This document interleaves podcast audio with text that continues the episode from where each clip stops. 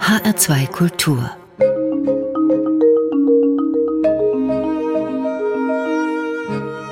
Doppelkopf am Tisch heute mit Markus Zydra, Finanzexperte und Journalist, unter anderem tätig als Finanzkorrespondent für die Süddeutsche Zeitung. Er schreibt über Finanzkriminalität und Geldwäsche. Zuvor arbeitete er als Wirtschaftsredakteur für die Financial Times Deutschland und die Frankfurter Allgemeine Zeitung. Und er ist Mitautor des im Sommer 2022 erschienenen Buchs Dreckiges Geld über Geldwäsche in Deutschland. Darum soll es heute vornehmlich gehen. Einen schönen guten Tag, Markus Zydra. Hallo, freut mich, dass ich hier bin. Wenn man sich professionell mit Finanzwirtschaft beschäftigt, stößt man dann unweigerlich auf Finanzkriminalität. Sind die beiden Bereiche so miteinander verschlungen, dass das eine ohne das andere gar nicht mehr denkbar ist? Ja, ist so ein bisschen Yin und Yang-Effekt auf jeden Fall, weil überall, wo Geld ist, nistet sich immer auch ein kriminelles Element irgendwie und irgendwann ein. Von daher ja. Deswegen sind Sie da ja nicht nur zufällig drauf gestoßen auf all das, was Sie zusammen mit Ihrem Co-Autor Andreas Frank aufwerfen.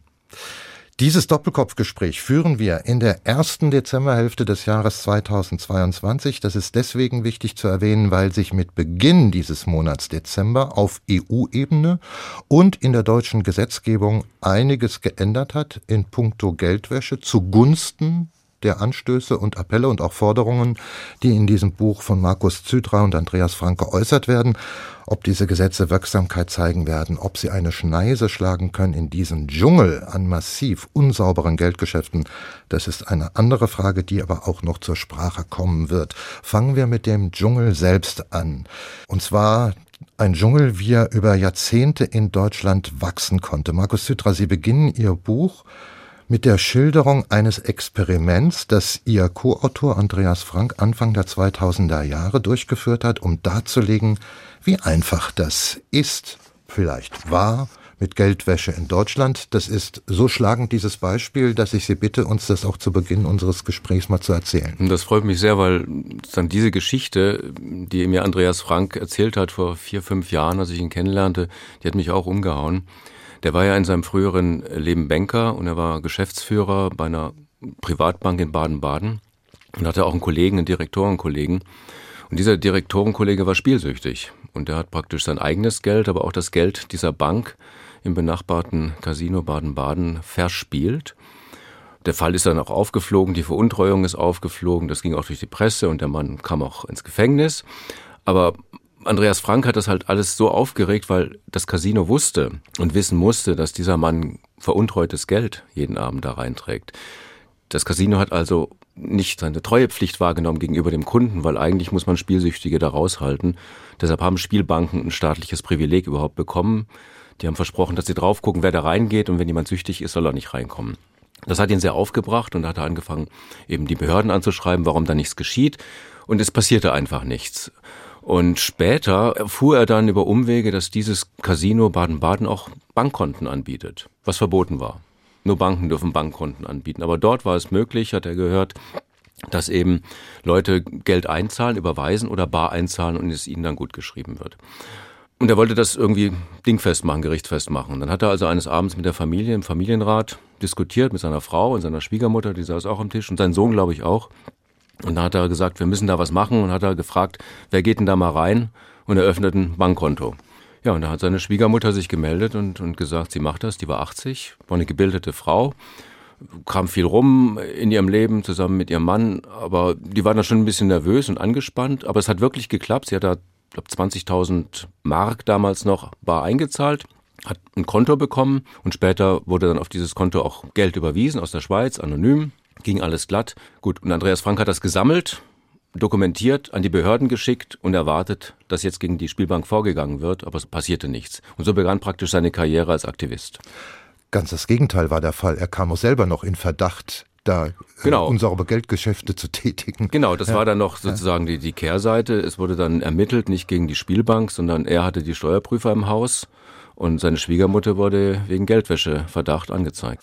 Diese Geschichte ist jetzt 20 Jahre her ja. und wahrscheinlich wird das so nicht wieder stattfinden können. Vielleicht ist das ein Einzelfall in aller Vorsicht, sage ich das, denn Spielbanken sind ja nach wie vor Zentrum von Geldwäsche, wenn ja. ich Sie da richtig verstehe. Also ich würde behaupten, in Baden-Baden dort findet sowas nicht mehr statt, dass ein Konto angeboten wird. Dennoch sind in anderen Staaten, also Malta ist immer ein gutes Beispiel oder Zypern, kleine EU-Staaten, die eben versuchen, Geld anzulocken, um, um Wohlstand zu kreieren, dass dort, und das ist bekannt, einfach Spielcasinos immer noch der Hort sind für, für Geldwäsche. Und ob man das Geld jetzt im Koffer bar reinträgt oder es vorher kurz bei einer befreundeten Bank einzahlt und dann überweist. Casinos generell sind einfach ideale. Orte, um Geld umzusetzen und damit zu waschen ein möglicher Ort. Es gibt noch jede Menge andere. Darauf kommen Sie ja zu sprechen in dem Buch und das werden Sie uns jetzt auch gleich noch genauer erzählen. Die Türen sind weiter sperrangelweit offen in Deutschland für Geldwäsche. Und gerade wenn wir auf unser Land schauen, dann fällt in diesem Zusammenhang oft der Begriff vom Geldwäscheparadies Deutschland.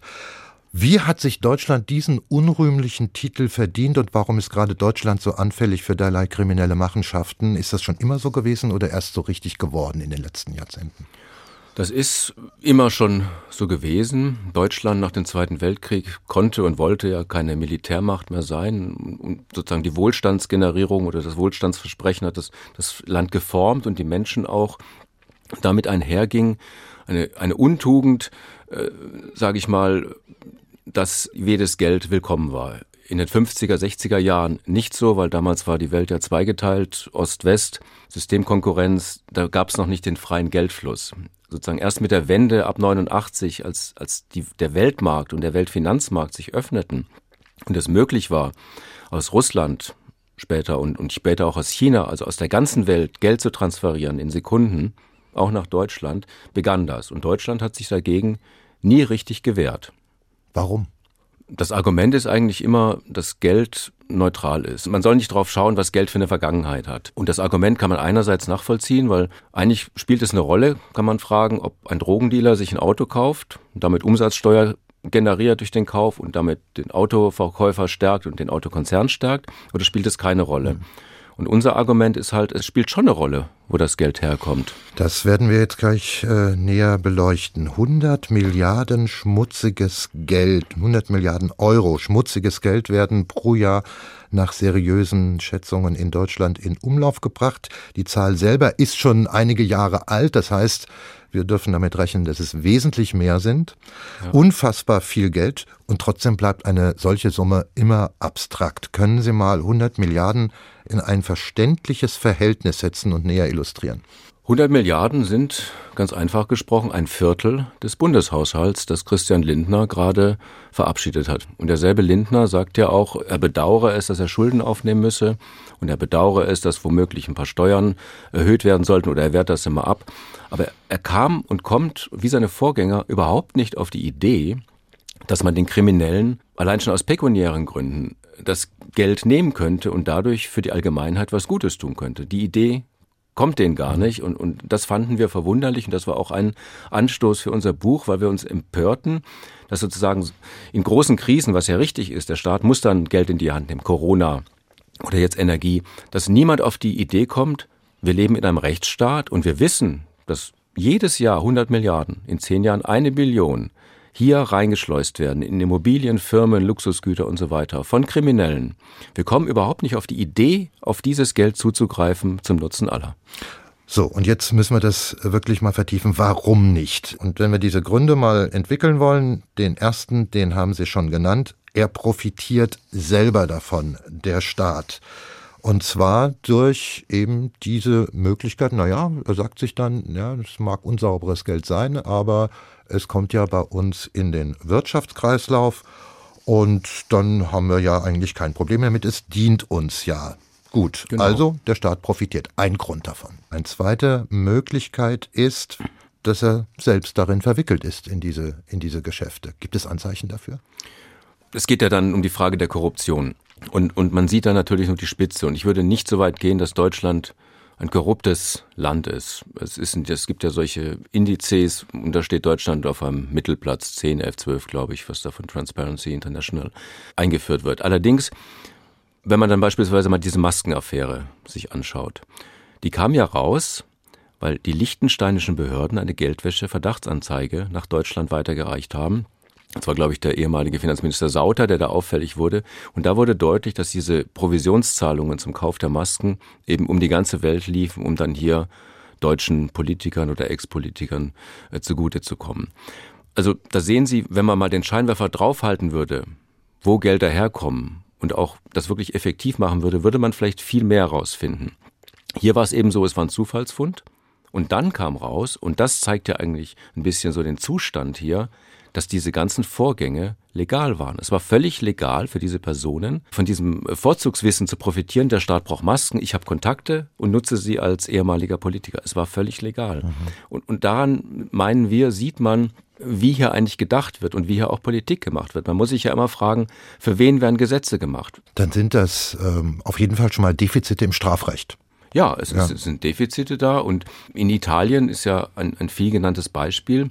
Dort ist es ja ganz anders. Wenn die Behörden dort den Verdacht haben, also keine Beweise, sondern den Verdacht haben, dass dieses Luxusauto mit Mafiageld, diese Immobilie mit Mafiageld oder dieses Flugzeug mit Mafiageld, dann wird es eingefroren. Sofort, umgehend. Und dann wird gesagt, der Spieß wird umgedreht und der Besitzer soll sich jetzt mal melden und zeigen, wo er das Geld her hat. Und Italien die Mafia kommt dann nicht. Das schreiben die ab als, als, als Kosten des Betriebs sozusagen. Von 2015 bis 2019 hat Italien 15 Milliarden Euro so eingenommen mhm. durch diese Konfiskation. In Deutschland im gleichen Zeitraum ein paar hundert Millionen. Mhm, das ist mhm. schon ein Riesenunterschied. Mhm.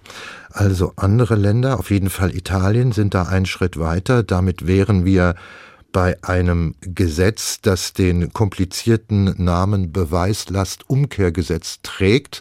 Auch das werden wir hier noch weiter ansprechen und ausleuchten, warum das hier in Deutschland nicht funktioniert, obwohl es das Gesetz ja gibt. Aber das führt dann schon wieder auf ganz andere Wege. Wir machen mal Ihren ersten Musikwunsch.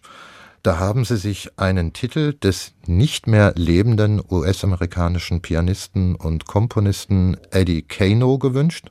Spreche den so richtig aus? An welchem Punkt Ihres Lebens spielt er eine Rolle? Das Stück, das Lied, das wir jetzt gleich hören, das heißt Tintin Deo? Genau, also Tintin Deo ist halt ein Lied, was es in x Versionen gibt und was mir eigentlich zeitlebens immer gefallen hat.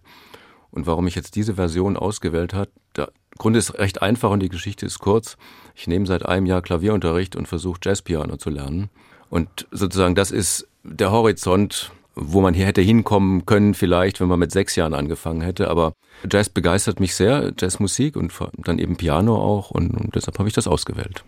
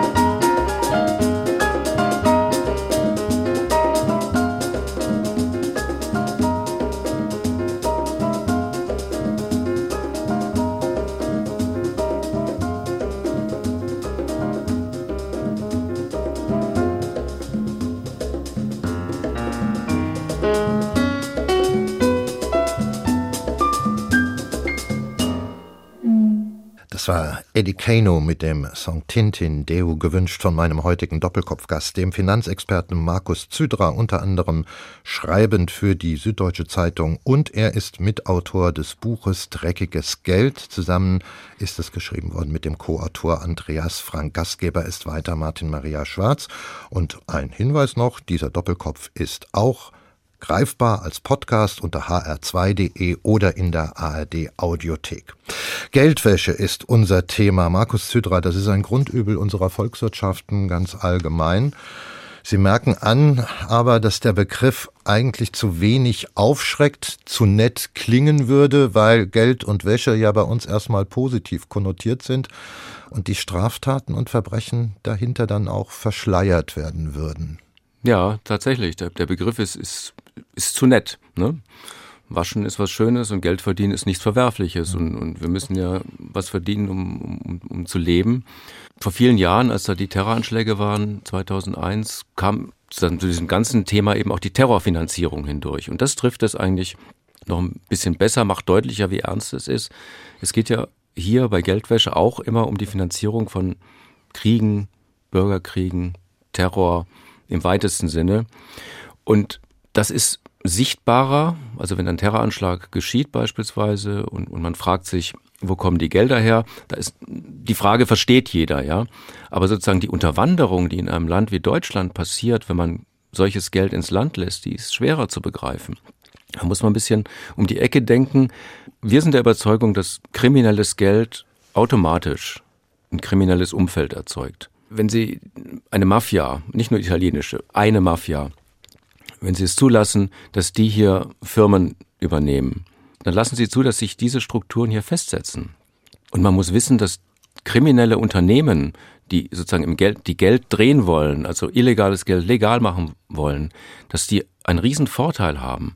Denn sie können immer Preise überbieten oder unterbieten. Sie überbieten Preise, und das passiert überall in Deutschland, indem sie unbedingt eine Immobilie haben wollen. Ja? Mhm. Sie zahlen einen Preis, der ist überhaupt nicht realistisch. Das ist ihnen aber egal, weil sie wollen das Geld nur reinpumpen. Mhm. Und das andere ist, sie unterbieten in der Bauwirtschaft, gang und gäbe. Schwer zu beweisen, aber sie sind bereit, Geld zu verlieren, um sozusagen Teil des legalen Wirtschaftskreislaufs zu werden. Und die italienischen Behörden waren seit Jahren die Mafia und diese, diese Schießerei und das Ganze, das ist etwas, was hier nicht mehr stattfindet. Es ist, es ist der Begriff, es geht um die unternehmerische Mafia. Und so werden sie Teil und schleichen sich sozusagen bei uns rein. Das ist, glaube ich, ganz wichtig zu unterstreichen. Darum geht es Ihnen. Geldwäsche sollte man immer in Verbindung A mit Korruption sehen. Und wenn man das weiter durchdekliniert, wird man darauf kommen, das ist mit Geldwäsche ist die Unterwanderung von Rechtsstaatlichkeit fast automatisch mit verbunden. Auf jeden ja, Fall, weil ja auch von, von der Signalwirkung her, wenn Sie der Bevölkerung sagen, ja, wir, wir haben hier 100 Milliarden, das wissen wir, die jedes Jahr kriminell reinkommen, von Großkriminellen, ja, aber es ist uns egal, ja. Andererseits aber falsch parken, oder ich oder Sie würden, wir würden uns, glaube ich, nie mit dem Finanzamt hier anlegen, ja, weil wir wissen, die sind stärker. Und die sind auch zu Recht stärker, weil wir sollen die Steuern ja bezahlen. Nur wenn das bei Großen nicht passiert, haben sie natürlich sofort eine Demokratiedebatte, weil das ist einfach ungerecht, ja. Und sie haben auch eine außenpolitische Komponente. wir lassen ja auch Geld von Despoten rein, im weitesten Sinne. Herrscher, ob man sie jetzt Autokraten, Kleptokraten oder wie auch immer nennt. Leute, Politiker, die ihre Länder praktisch ausrauben und, und das Vermögen hierher transferieren. Wenn wir das Geld annehmen und das zulassen, dann stützen wir sie dort. Also wir stützen die Gegner der Demokratie. Auch das muss, muss man sich klar machen. Aber es ist, es ist eben nicht offensichtlich, ja, die Verbindung herzustellen Oligarch 1 kauft sich eine Villa in Berlin und, und dann diese Verbindung herstellen, wir gestatten ihm das und stärken damit das System, das ist schwierig zu sehen auf den ersten Blick. Mhm. Deswegen sind wir, die Öffentlichkeit, ich spreche jetzt mal stellvertretend dafür, abhängig davon, das genauer erklärt zu bekommen, und auch äh, zu wissen, was äh, da passiert, beziehungsweise wie man Geldströme, Geldgeschäfte, die illegalen Ursprungs sind, wie man die einzuschätzen hat, nämlich als Waffe. Sie sagen ja selber, Geld wird als Waffe benutzt. Wechseln wir mal zu den Gebieten, wo heute am stärksten und am einfachsten dreckiges Geld in sauberes Geld umgewandelt werden kann. Als erstes fällt der Immobiliensektor auf. Wie geht das dann? Das heißt, äh, obskure Geschäftsleute erwerben Gebäude, damit ist ein legaler Gegenwert äh, schon mal geschaffen, ohne dass genau nachgeprüft wird, wie integer der Käufer ist, beziehungsweise woher das Geld stammt. Ja. So geht es, der Ganz Mechanismus. Genau. Also es ist alles denkbar. Also wir beide würden ein Immobiliengeschäft nie in Bar abwickeln. Wir würden den ordentlichen Weg gehen mit der Überweisung und so weiter und so fort. Aber es ist hier möglich, dass zwei Kriminelle untereinander immer wieder ein Haus verkaufen, ja, dann drehen sie Geld, waschen sie, oder es wird über Strohleute gekauft oder über Firmen. Da steht im Grundbuch eine Firma als Eigentümer und wenn man dann nachprüfen will, wem diese Firma gehört, gehört sie einer anderen Firma und dann ist das wie so ein wie so ein Domino. Alle kippen um, alle Steinchen, aber du kommst nie an den, an den schlussendlichen Besitzer ran. Und deshalb weiß man auch gar nicht so richtig, wem Deutschlands Immobilien gehören. Das Netzwerk Steuergerechtigkeit schätzt, dass fünf Prozent aller Immobilien in Deutschland in Briefkastenfirmen dominiziert sind, also dort, dort ihren Eigentümer haben. Und das ist ein Vermögen im Wert von 300 Milliarden Euro. Das war allerdings eine Stichprobe und, und Sie wissen auch abschließend nicht, wie viel. Sie müssen immer hochrechnen, weil Sie müssen ja in jedes Grundbuch reingucken und, und checken. Das ist eine Riesenarbeit. Aber es geht hier um, um riesige, wirklich riesige Vermögen und manchmal auch sehr bekannte Gebäude in Deutschland, in, in Stadt, in Innenstädten, die, wo man nicht weiß, wem das gehört. Sie nennen zwei Beispiele, die wahrscheinlich sehr repräsentativ sind. Machen wir das mal konkret. Da ist einmal das Münchner Palais an der Oper, ein sehr prestigeträchtiger Bau aus der Zeit des Klassizismus, in dessen Innenhof heute Gastronomie, Büros und Arztpraxen mhm. untergebracht sind. Was ist da faul? Ja, man weiß nicht, wem es gehört. Und das war jedem bislang egal, bis der Konflikt mit Putin begann. Als man sagte, ja, wir, wir, die Oligarchen oder die Russen allgemein sollen jetzt Farbe bekennen, ja, und wir wollen wissen, wer hier was besitzt. Und äh, da war ja auch ein gewisser Druck da, ein öffentlicher Druck. Und, und dann stellt man plötzlich fest, da muss der Oberbürgermeister sagen, ja, das ist ein Privatgeschäft gewesen und, und man kann nur vermuten, wem es gehört. Und, und dann kursieren dann eben Gerüchte. Es gehört ein Freund von Putin, es gehört Putin selbst über Ecken, über Bande. Aber all das erzeugt ja auch eine gewisse Unsicherheit und Konsterniertheit in der Gesellschaft, weil man sich als Bürger wahrscheinlich immer fragt, der Staat weiß so viel über mich, ja, weiß, wo ich wohne, weiß, dass ich diese Immobilie besitze. Aber bei solchen Dingen ist der Staat völlig ahnungslos. Wir kommen wieder zu dem Punkt, man wundert sich ja, wie viel legal ist. Weil es ist völlig in Ordnung, dass man sich hinter Firmen verstecken kann hier. Das ist gewollt. Man könnte aber doch sagen, am Beispiel des Münchner Palais, nun gut, da funktioniert ja, da wird ja, ja. das Gebäude bewirtschaftet, genau. es verfällt auch nicht, stellt doch eigentlich kein Problem dar, aber dann beißt sich die Katze schon wieder in den Schwanz. Ja, ja und Sie haben das ja nicht immer. Also wir haben im Buch ja auch ein paar Fälle geschildert, wo, wo Innenstadtlagen dann eben nicht gepflegt und gehegt werden. Dann verfallen dann äh, Gebäude und da fragt sich der Bürgermeister, was ist hier los? Und dann will er mit den Leuten sprechen, die zuständig sind und hat praktisch keinen Ansprechpartner. Und das ist das zweite Beispiel. Und das führt nach Bad Kissingen in der Rhön. Ja. Das ist nämlich jetzt ein Beispiel, was passieren kann, wenn die Geschäfte, wenn man die Geschäfte einfach laufen lässt und nicht kontrolliert, welche Kräfte hier walten. Was ist da geschehen in Bad Kissingen? Also da, die hatten ist ja ein Eishockeystädtchen und der Verein spielte da ja in, in, der, in der Eishalle und, und die war renovierungsbedürftig und der Unterhalt ist recht teuer und die Stadt wollte das nicht mehr leisten und hat dann das gemacht, was vielerorts passiert. Man, man sucht einen privaten Investor, der das übernimmt und, und dann privat betreibt. Man hat das dann wohl an einen ukrainischen Oligarchen verkauft und der hatte versprochen, er wird die Halle herrichten und er wollte auch das Eishockeyteam zum Aufstieg führen, da Geld reinpumpen. Kurzum ist es aber nichts passiert. Es ist nichts passiert, gar nichts. Die Halle verfiel, war geschlossen. Es gab Ärger. Dann gab es Berichte, dieser Mann sei polizeilich gesucht in der Ukraine. Das war vor dem Krieg, das war 18, 19, 20. Und dann ist die Halle weiterverkauft worden angeblich. Und dann wusste man aber nicht an wen. Und dann haben sie halt, die Lage ist jetzt so, dass die Halle seit vier Jahren leer steht. Ich war da, haben mir angeguckt. Es ist verwildert da.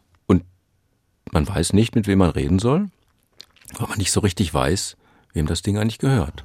Ich denke, es gibt zahllose Beispiele aus anderen Städten, wo dieser Befund immer wieder feststellbar ist. Leerstehende Immobilien, meistens auch hochwertige, das können auch Villen sein, gibt auch aus Frankfurt Beispiele dafür. Machen Sie solche Häuser, wenn Sie so etwas sehen, mittlerweile mehr als nur skeptisch? Ja, also ich frage ja auch immer, und oder ich war jetzt auch hier in, in Lauterbach und, und in Büdingen auf Lesungen ne, und hinterher kommt, kommt man ja auch mit den Leuten ins Gespräch. Und überall erzählen dann Leute genau solche Geschichten, dass entweder Immobilien Leuten gehören, aber man weiß nicht wer, oder dass eben Immobilien aus welchen Gründen auch immer da vor sich hingammeln. Und, und man, man ist unsicher, ja. Also die Geschichten, ich glaube, die gibt's wirklich in, in vielen, vielen Städten in Deutschland. Und wir haben ja Wohnmangel und, und, und, und dann stehen ja viele dieser Häuser, selbst wenn sie hergerichtet sind, leer, ja, weil die Besitzer nie kommen. Das ist für die ein Asset, ein Vermögenswert. Das ist für die eine Versicherung. Äh, die, die haben kein Interesse an Deutschland. Und diesen Leuten machen wir hier die Tür auf.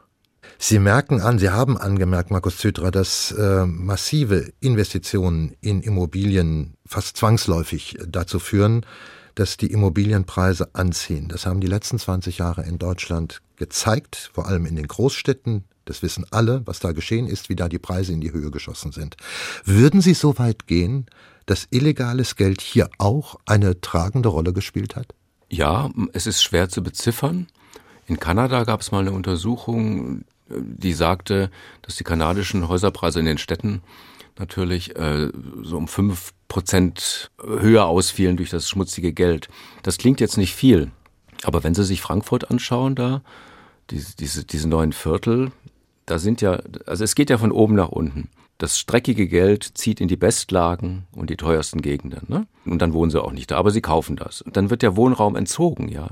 Die bieten Preise, die andere nicht können. Also gehen die weniger Reichen, aber immer noch Reichen, gehen dann in die nächste Tranche und dann in die nächste Tranche. Und am Ende haben wir dann diesen Kipppunkt, dass ein Durchschnittsverdiener eben nicht mehr in Frankfurt wohnen kann. Ja? Den Punkt haben wir ja überschritten schon. Aber so geht das ja. Das ist eine Verdrängung. Das heißt, die kommen oben drauf und üben Druck aus und, und schieben praktisch, mhm. je nach Reichtum persönlichem, die Leute immer mehr nach draußen. Und die meisten Menschen, das Durchschnittseinkommen in Deutschland liegt, glaube ich, bei, bei 2500 Euro. Aber legen Sie mich da jetzt nicht fest, auf jeden Fall, aber dann können Sie sich vorstellen, ein normaler Mensch kann sich das ja nicht mehr leisten. Ja. Ein zweites Feld, das hoch attraktiv ist, um Geld blütenrein zu machen, ist wohl auch zunehmend Gastronomie, Hotellerie geworden. Das Phänomen ist ja jetzt in diesen, in diesen Jahren, sagen wir mal 2010er und jetzt in den 20er Jahren nochmal ansteigendes Phänomen ist ja gerade sehr akut, wenn man sieht, wie in Großstädten der Einzelhandel wegbricht, die vorhandenen Ladengeschäfte flugs in Kneipen, Restaurants, Bars, Bistros verwandelt werden, natürlich mit Unterstützung der Kommunen, die ja wiederum an den Gewerbesteuereinnahmen interessiert sind. Mhm. Da haben wir den nächsten Kreislauf, der wahrscheinlich recht, recht prächtig funktioniert. Ja, funktioniert prächtig und, und der Staat ist auch zufrieden. Mir hat mal ein Polizist diese wunderbare Geschichte erzählt von, von dem Hotel, was in der Hand der organisierten Kriminalität war und wo praktisch bildlich gesprochen jeden Tag ein Koffer Bargeld reingetragen wurde. Dann wurden entsprechend in den Büchern Zimmer vermietet, obwohl niemand da war oder nur wenige oder auf jeden Fall nicht so viele. Und dieses Hotel hat diese Umsätze auch angemeldet und versteuert.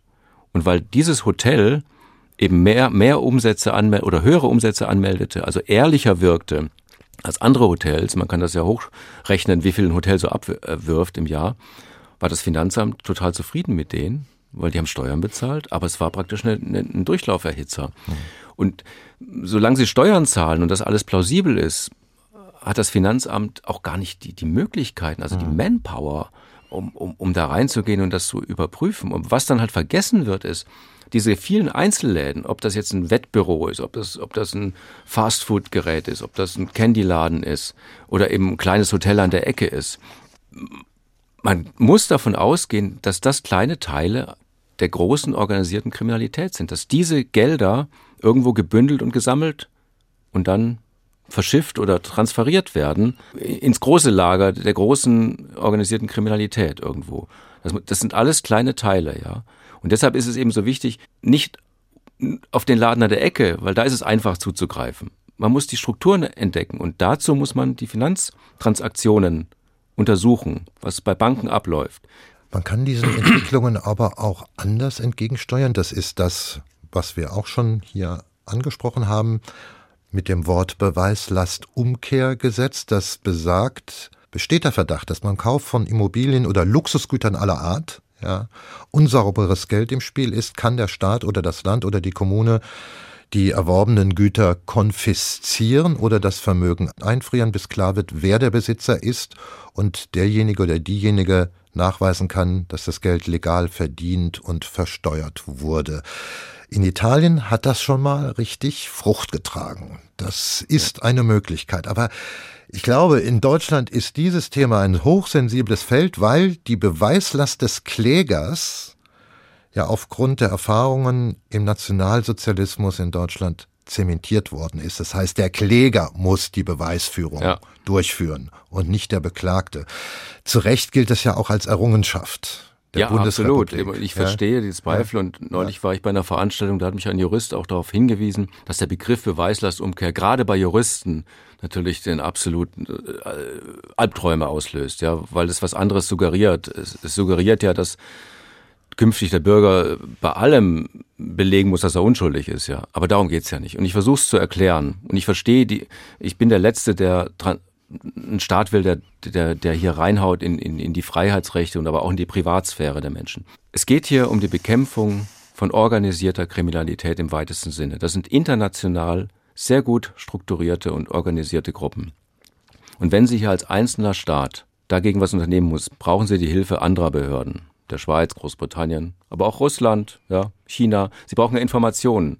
Wer ist das? Ist er vorbestraft? Warum hat er so viel Geld auf dem Konto hier und was hat er in China oder in Russland?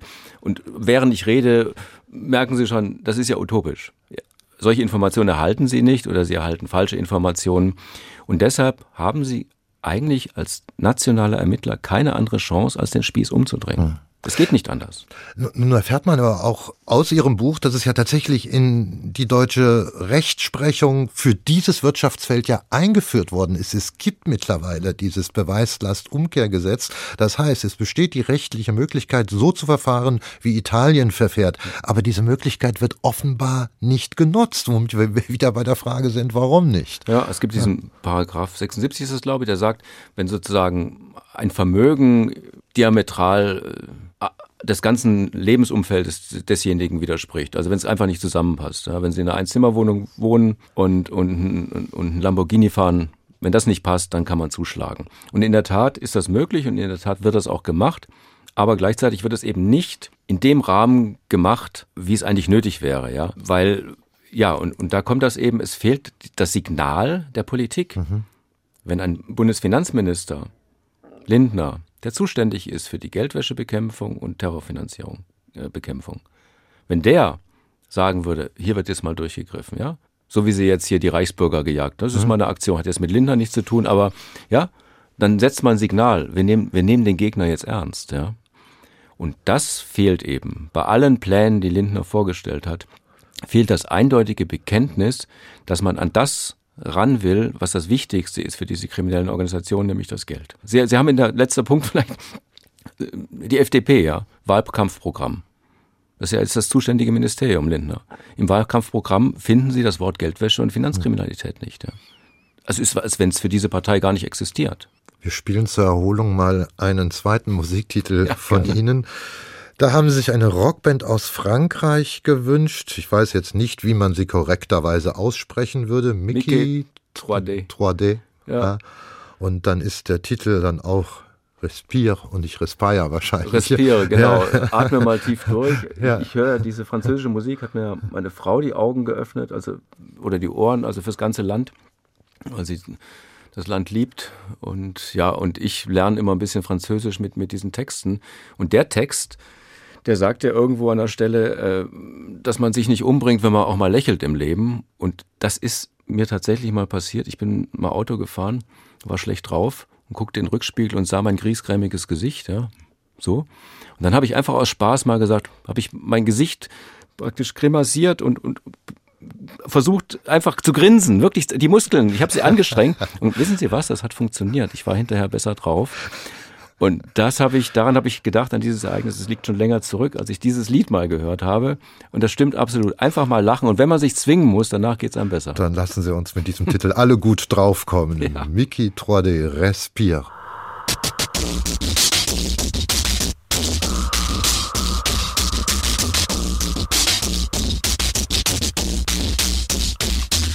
Approche-toi petit, écoute-moi gamin te raconter l'histoire de l'être humain. Au début y avait rien, au début c'était bien.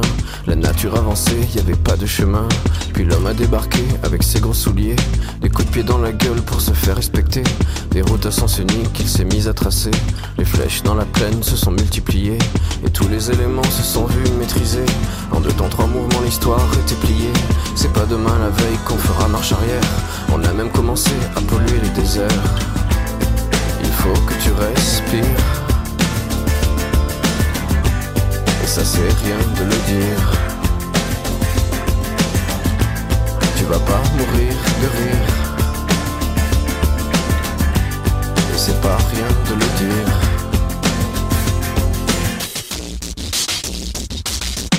Quelques années, on aura bouffé la feuille. Et tes petits-enfants, ils n'auront plus qu'un œil. En plein milieu du front, ils te demanderont Pourquoi toi t'en as deux, tu passeras pour un con. Ils te diront comment t'as pu laisser faire ça. T'auras beau te défendre, leur expliquer tout bas. C'est pas ma faute à moi, c'est la faute aux anciens. Mais y aura plus personne pour te laver les mains. Tu leur raconteras l'époque où tu pouvais manger des fruits dans l'herbe, allonger dans les prés. Y avait des animaux partout dans la forêt. Au début du printemps, les oiseaux revenaient. Il faut que tu respires. Et ça c'est rien de le dire. Tu vas pas mourir de rire. Et c'est pas rien de le dire. Il faut que tu respires. C'est demain que tout empire. Tu vas pas mourir de rire. Et c'est pas rien de le dire. Le pire dans cette histoire, c'est qu'on est des esclaves, quelque part assassins ici, bien incapables de regarder les arbres sans se sentir coupables, à moitié défroqués, 100% misérables. Alors voilà petite l'histoire de l'être humain. C'est pas joli joli et je connais pas la fin. Pas né dans un chou, mais plutôt dans un trou, qu'on remplit tous les jours comme une fosse à purin. Il faut que tu respires. Et ça c'est rien de le dire. Tu vas pas mourir de rire. Et c'est pas rien de le dire. Tu respires. C'est demain que tout empire. Tu vas pas mourir de rire. Et ça c'est rien de le dire. Il faut que tu respires. Il faut que tu respires. Faut que tu respires. Il faut que tu respires. Mickey 3D mit Respire, ein Lied gewünscht von meinem Studiogast, dem Finanzkorrespondenten für die Süddeutsche Zeitung, Experten für Finanzkriminalität und Mitautor des Buches Dreckiges Geld. Da geht es um Geldwäsche in Deutschland, Markus Zydra. Gastgeber ist weiter Martin Maria Schwarz. Und damit alle orientiert sind, dieses Gespräch ist auch abrufbar in der ARD Audiothek und unter hr2.de als Podcast. Markus Zydra, Sie haben äh, Politik studiert, sind dann über verschiedene Wege, die können wir jetzt alle hier nicht detailliert aufführen, dann in dieses Feld hineingewachsen, Finanzwirtschaft und Finanzkriminalität. Aber es findet sich in Ihrer Vita auch der, Studien, der Studiengang Arabistik. Was ist da denn der Hintergrund? Ja, ich war ein großer Fan von Peter Schollatur. Und als ich so 17, 16, 17, 18 war, mein Vater hat mir die Bücher damals auch geschenkt. Und ich, ich habe die geliebt. Also am Anfang mit 17 war ich überfordert. Ich habe gedacht, wie kann man so schreiben, auch, auch so dicht und so informativ. Und ja, irgendwie war es mein Ziel, ihm nachzueifern, auch in der Region. Mich hat das interessiert. Ne? Also der Konflikt da unten natürlich, der hat mich politisch interessiert, aber auch sozusagen als, als eine ganz andere Sprache, eine ganz andere Kultur. Deshalb habe ich Arabisch gelernt und wollte eigentlich ursprünglich dort mal arbeiten in der Region. Aber dann hat sich privat äh, alles neu, neu gefaltet. Wie es dann, halt so ist. Wie das so ist. Im Leben. Dann ja. lernt man seine Frau kennen und dann ist man eben nicht in Damaskus, sondern woanders. Aber vielleicht hat er dieses Vorbild Peter Schollatur dann auch, oder ist nicht äh, zufällig Ihr Vorbild, denn ein gewisser investigativer Ehrgeiz, der ist Ihnen ja nicht abzusprechen. Nee, das als Vorbild, das habe ich, hab ich schon mitgenommen, ja. Was Sie hier mit dem, mit Ihrem Co-Autor Andreas Frank ermittelt haben, Markus Züdra, das ist ziemlich deprimierend. Zumal Sie ja auch dokumentieren, dass Andreas Frank mit all seinen Vorstößen bei den wichtigsten Institutionen im der parlamentarischen De Demokratie in Deutschland, bei seinen Vorstößen ähm, doch einmal über die Nachlässigkeiten in der Verfolgung von Geldwäsche in Deutschland aufzuklären oder Stellung zu beziehen, dass er da auf Granit gebissen hat. Und trotzdem gibt es ja auch in der Politik einzelne Figuren, die sich sehr wohl dafür einsetzen, dass Geldwäsche schärfer geahndet wird. Sie zitieren da einen SPD-Bundestagsabgeordneten und von dem stammt dann die Aussage, ja, wir haben es aber mit mächtigen Gegnern zu tun. Ich glaube, jeder kann sich ausmalen, wer diese mächtigen Gegner sind. Und wahrscheinlich auch, dass sie eben mächtig geworden sind, aufgrund all dieser Geschäfte, von denen Sie jetzt hier in den letzten Minuten hier geredet haben. Ja, es ist halt schwierig, das ist ein Dunkelfeld, ne? Und, und es ist immer, man kann da nur raunen. Und, und warum hat Deutschland so wenig unternommen? Ist das Vorsatz, ja? Ist es sozusagen gewollt? Hat jemand gesagt, ihr macht da nichts? Das glaube ich nicht, ja? Es ist gewachsen und, und von daher ist Deutschland auf jeden Fall nicht besser als andere Staaten. Was wir halt denken bei Deutschland, was halt auffällt, wir haben ja dieses moralische Sendungsbewusstsein in der Außenpolitik, ja. Wir wollen ja Demokratie, Ehrlichkeit, Rechtsstaatlichkeit exportieren. Das kommt in jeder Rede vor, auch beim Bundespräsidenten. Überall. Und wenn Sie das dann spiegeln mit dem, was bei diesem wichtigen Thema passiert, dass Sie die Unterwanderung zulassen hier und dass Sie auch die Vergrätzung der Bevölkerung, der ehrlichen Bevölkerung hier zulassen. Sie lassen zu, dass die sauer sind und dass die sich verloren fühlen. Ich habe keine Antwort, warum das keiner sieht. Ich stehe vor einem großen, großen Rätsel. Ich frage mich, warum ist 2021 niemand mit einem Wahlplakat rausgegangen und hat gesagt, holt die Billionen der Kriminellen. Also da fragen Sie sich doch, haben die sie noch alle? Weil da warten doch die Leute, die ehrlichen, 90, 99 Prozent der Menschen hier sind doch ehrlich. Wir warten doch auf sowas. Aber es kommt nicht. Versuchen wir trotzdem mal ein paar Lichtpunkte in der ganzen verfahrenen Lage zu sehen oder zu setzen, denn sie sind ja auch da. Also, es gibt offensichtlich einen zunehmenden medialen Druck. Allein wenn man die Stichworte Geldwäsche und Deutschland googelt, fallen vermehrt Beiträge, Recherchen, Dokumentationen auf, egal ob im Fernsehen, ob im Print, ob im Radio, ob im Internet. Also, da ist was in Bewegung. Und interessanterweise setzt das vermehrt im Jahr 2021 auf. Ihr Buch der bringt dann noch den I-Punkt dazu im Jahr 2022. Also ich halte mal fest, irgendwas scheint mhm. ja in, in Bewegung zu kommen. Und zum Zweiten, und deshalb greife ich nochmal auf das Eingangsgesagte zurück, sind doch mit diesen ersten Tagen im Dezember neue Gesetze beschlossen worden oder treten bald in Kraft durch das Bundesfinanzministerium tatsächlich, ja, das von, mhm. Bund, von Christian Lindner geführte Bundesfinanzministerium. Da findet man auf der Internetseite, wird das breit nach außen äh, getragen. Und zwar mit den Sanktionsdurchsetzungsgesetzen 1 und 2. Und darin enthalten sind strengere Verfahren zur Vermögensermittlung, darin sind enthalten Zentralregister für sanktionierte Personen und der Wille, deren Vermögenswerte nachzuvollziehen. Alles zentralisiert unter Bundesaufsicht und darin enthalten ist das Verbot von Bargeldzahlung bei Immobilienerwerb. Also dieses Thema, was Ihnen so quer gelegen hat, ist ja damit eigentlich vom Tisch. Ja, also äh, es passiert was. Also es ist auf, das Thema ist auf jeden Fall in der Öffentlichkeit angekommen. Es hat aber keine Priorität. Kurzzeitig mit den Oligarchen hat man mal das Gefühl gehabt, jetzt kapieren sie es endlich, aber jetzt ist es auch schon wieder verschwunden von Top-Positionen. Was, was jetzt kommt, Sanktionsdurchsetzungsgesetz, diese ganzen Sachen, es soll ja auch eine, eine, ein Bundesfinanzkriminalamt gegründet werden. Also es werden Behörden gegründet und Daten sollen gesammelt werden. Das ist alles richtig. Das dauert nur viele Jahre. Und, und uns, also Andreas Frank und mir, ist eben wichtig, dass man eigentlich das Wichtigste eben nicht in die Hand nimmt, nämlich diese, den Spieß umzudrehen. Sie müssen schneller Zugriff haben auf verdächtige Vermögen. Konten. Nach einer Kontobewegung einfrieren.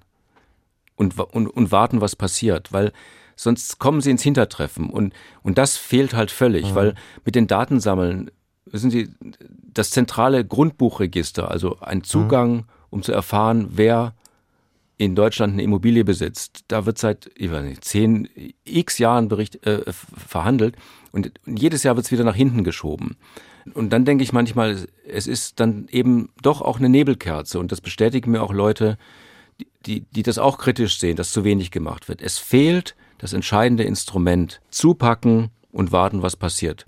Und nicht beim kleinen Kriminellen und nicht beim kleinen Bürger oder so. Es mhm. geht hier um die organisierte Kriminalität und es geht um Diktatoren in der Welt, die ihre Leute ausbeuten und im Zweifel dafür sorgen, dass die ihr Land verlassen und dann hier auf gefährlichen Routen hier, hier, hier ins Land äh, fliehen müssen. Also das alles, das genügt nicht. Sie haben eben davon gesprochen, dass die Menschen, wir, die wir sagen wir mal, im normalen und auch gesetzlich halbwegs treuen Rahmen leben, verkretzt sind, aber anscheinend nicht genug. Es ist schnell geschehen, hier in Deutschland Zehntausende zu mobilisieren, um gegen Rassismus auf die Straße zu gehen aber anscheinend überhaupt nicht möglich, um gegen Geldwäsche auf die Straße zu gehen und dann direkt vor den Bundestag zu ziehen oder vor das Bundesfinanzministerium.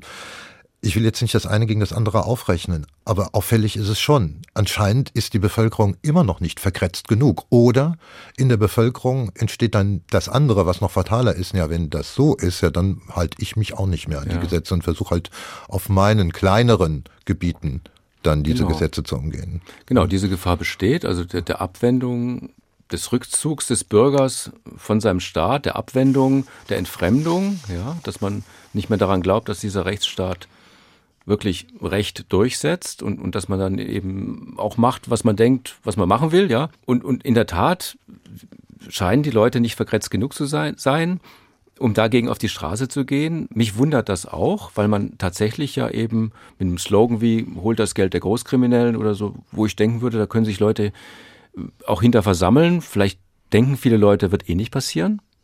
Würde ich den Leuten sogar recht geben, weil die Politik tatsächlich immer noch nicht da ist, da haben wir drüber gesprochen, wo sie eigentlich sein müsste. Es müssten halt äh, die Gefahren äh, deutlicher gemacht werden und, und, und der Nutzen, wenn, wenn, man, wenn man dieses Geld abschöpft. Unsere Umweltziele können wir nicht erreichen, wenn wir nicht diese Verbrechen, die, die damit verbunden sind, bekämpfen. Und wie bekämpft man diese Verbrechen am besten? Man jagt die Erträge, das Geld. Ja? Das große Thema ist deutlich zu machen, wie gefährlich es ist, wenn man schmutziges Geld hier reinlässt. Kriminelles Geld erzeugt eine kriminelle Gesellschaft langfristig. Das ist so. Es muss so sein. Es ist per Definition so. Markus Zydra, es ist erhellend, was Sie hier dargelegt haben, auch wenn es wirklich äh, deprimierend ist. Aber Aufklärung ist immer der erste Schritt, damit es auch hinter dem schwarzen Loch vielleicht wieder hell werden kann. Sie haben noch einen letzten Musiktitel. Da haben Sie sich jetzt einen portugiesischen Sänger ja. gewünscht. Joao Pedro Pais ja, und ich, Mentira. Mentira, muss irgendwas mit Lügen heißen. Ich war im Sommer am Sonntagmorgen um sieben bin ich in, in Bus gestiegen nach Lissabon. Der war dünn besetzt und diese Überlandbusse in Portugal, da läuft immer Radio. Und die Stimmung war, also es waren wenige im Bus und es war so ein bisschen melancholisch, Heimflug wieder und so. Und da lief dieses Lied im Radio. Und weil es diese wunderbaren Apps ja gibt, wo man erkennen kann, wer das singt, habe ich mir das runtergeladen. Und wann immer ich dieses Lied höre, denke ich an diese, ja, an diese Zeit da. Ich bedanke mich sehr für Ihren Besuch hier im HR2 Doppelkopf. Markus Zydra, Finanzjournalist und Mitautor des Buches Dreckiges Geld. Vielen Dank, dass ich hier sein durfte. Und zum Schluss der erwähnte Titel von Jean Pedro Pais Mentira und vom Doppelkopf verabschiedet sich als Gastgeber Martin Maria Schwarz. Tschüss.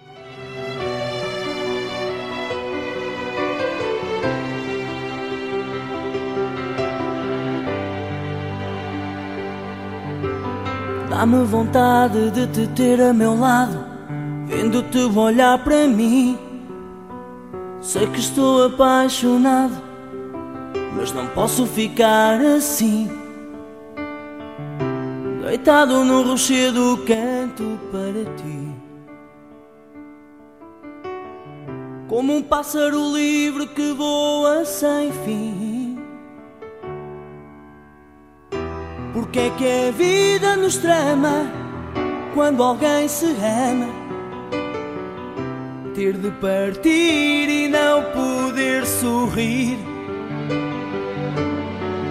Porque é que choras? Porque é que dizes o meu nome sem nunca me poderes tocar? Tenho saudades de te ver, vontade de te abraçar. Sozinho tocando uma guitarra junto ao mar. Recordo-me de ti, imagino porquê a tua cara a flutuar.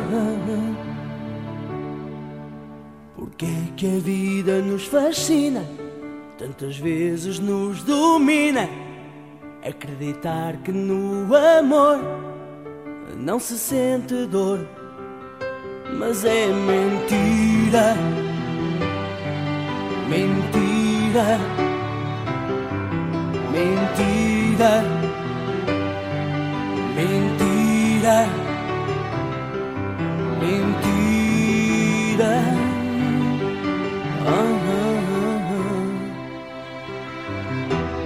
Saudades de te ver, vontade de te abraçar.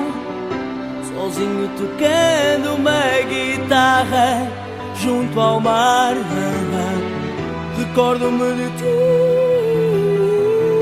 imagino porquê a tua cara a flutuar. Porque é que a vida nos fascina, tantas vezes nos domina. Acreditar que no amor não se sente dor, mas é mentira. Mentira.